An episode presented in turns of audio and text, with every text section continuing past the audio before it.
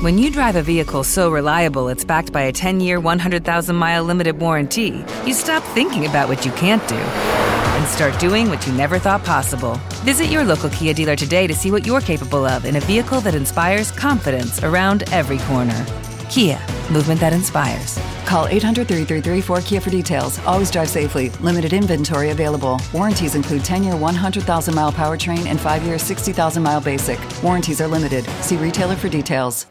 Actualmente, la sociedad se encuentra inmersa en un problema, y esta es la falta de sentido. Si tú le preguntas a una persona cuál es su propósito en la vida o por qué está aquí, es muy probable que no te sepa responder. La causa de esto es porque no escuchan su voz interior. Ese es el tema que vamos a revisar en este libro, que se llama El octavo hábito, de la efectividad a la grandeza, del doctor Stephen Covey, autor también del bestseller Los siete hábitos de la gente altamente efectiva. Si te interesa a ti saber más sobre cómo encontrar tu voz interior, si quieres saber cómo desarrollar las cuatro inteligencias para encontrar precisamente tu voz, quédate aquí y escucha lo que te voy a decir a continuación. Hola, ¿qué tal? ¿Cómo estás? Soy Salvador Mingo y te doy la bienvenida a este espacio que le hemos denominado el baúl del conocimiento. ¿De qué se trata? Nos enfocamos en hacer los análisis de los mejores libros en relaciones a negocios, desarrollo personal, inteligencia emocional, entre muchos otros temas. La intención que es que tú tengas eh, la información mucho más depurada, sobre todo que tengas un resumen del libro, que tengas el audio a tu disposición o el video si es que lo prefieres ver en video y simplemente hacemos un análisis exhaustivo de cada uno de los libros que en lo personal considero más importantes. Bien, si a ti te interesa formarte, si te interesa aprender, si te interesa mejorar en diferentes áreas de tu vida, la manera más simple y el camino más sencillo es aprendiendo de los mejores. Entonces, déjame facilitarte el camino mostrándote el conocimiento que ellos nos han dejado y que puedes utilizar para tu propio beneficio personal. Soy Salvador Mingo y listo, vamos a empezar.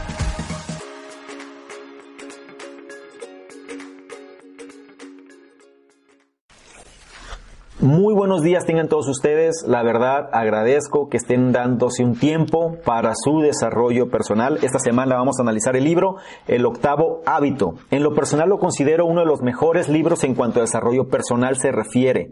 Forma parte de la misma estructura de libros del doctor Stephen Covey. Y, y bien, previamente, en mi caso, había leído Los siete hábitos de la gente altamente efectiva y te puedo asegurar que este libro viene a complementar muy bien la obra que el doctor hizo, ¿no? Con los siete hábitos. Es un libro, la verdad, un tanto complejo. No puedo decir que es, que es extenso, pues, pero la verdad es que sí es eh, un poquito más que el promedio. Pero te voy a decir algo, si te gustaron los siete hábitos, es seguro que vas a disfrutar mucho este. Y si no has leído los siete hábitos, pues te sugiero que empieces primero con ese, porque la verdad vale la pena. Bien, en sí, ¿qué es lo que nos va a dejar este libro, no? ¿O qué te va a dejar este libro que estás escuchando? Bueno, te va a ayudar a dos cosas. A que encuentres tu voz interior o la forma en la que la puedes encontrar, pero sobre todo para que lo puedas aplicar en tu campo laboral o en lo que te desempeñas. ¿Por qué? Porque se supone que todos venimos aquí con un propósito y este propósito va ligado a la actividad que realizamos. Bien, Considera tu voz interior. Y no me refiero a la forma en la que cantas o hablas, sino a tu voz de significado, como dice él, de potencial infinito y de grandeza. ¿Cómo encontrarla? Bien, la manera de encontrar tu voz se da, como dije antes, en la actividad que realizas.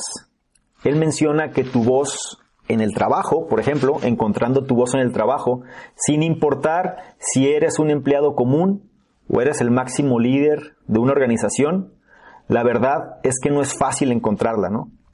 Y si tú ya te has puesto a trabajar para encontrarla, o sea, en caso de que ya hayas tomado algún tipo de reflexión al respecto, no hay garantía de que la hayas usado de forma consistente. ¿Ok? En el octavo hábito, el autor la verdad es que nos empuja de una manera gentil a que logremos encontrar nuestra voz, o en este caso tú que me escuchas, a que encuentres tu voz. Te lleva también de la mano sobre cómo tomar acción y encontrarla. Y lo más importante, que esta es la parte clave, ¿no? Inspirar a los demás o a las personas que están a tu alrededor para que encuentren sus voces también. ¿Ok? Entonces, dicho esto, vamos a entrar en materia sobre cada uno de los puntos más relevantes de este libro. Primer punto. El octavo hábito se basa en encontrar un camino a la grandeza en la era del trabajador del, conocimiento. Vamos a ver precisamente a qué se refiere esto del trabajador del conocimiento. ¿Sí? Mira, ¿alguna vez te has sentido que tú no haces una gran diferencia, quizá en el entorno en el que te encuentras? O quizá que aquello que haces realmente no importa. Mira, muchas personas suelen sentirse así, pero ¿por qué? La realidad, muchas organizaciones no pueden mantenerse al ritmo de los constantes cambios de nuestro mundo actual, y es ahí donde yace el problema. Actualmente vivimos en la era del trabajador de la información o conocimiento, también se le conoce. Esta era es el sucesor de la era industrial. Muchas organizaciones actualmente encuentran difícil ajustar el trabajo que debe generarse hacia el enfoque que esta nueva era requiere. Y ellos, es decir, las empresas que siguen trabajando en el modelo de la era industrial, siguen operando con ese mismo estado mental. Un estado mental que está regido por las jerarquías de poder de arriba hacia abajo.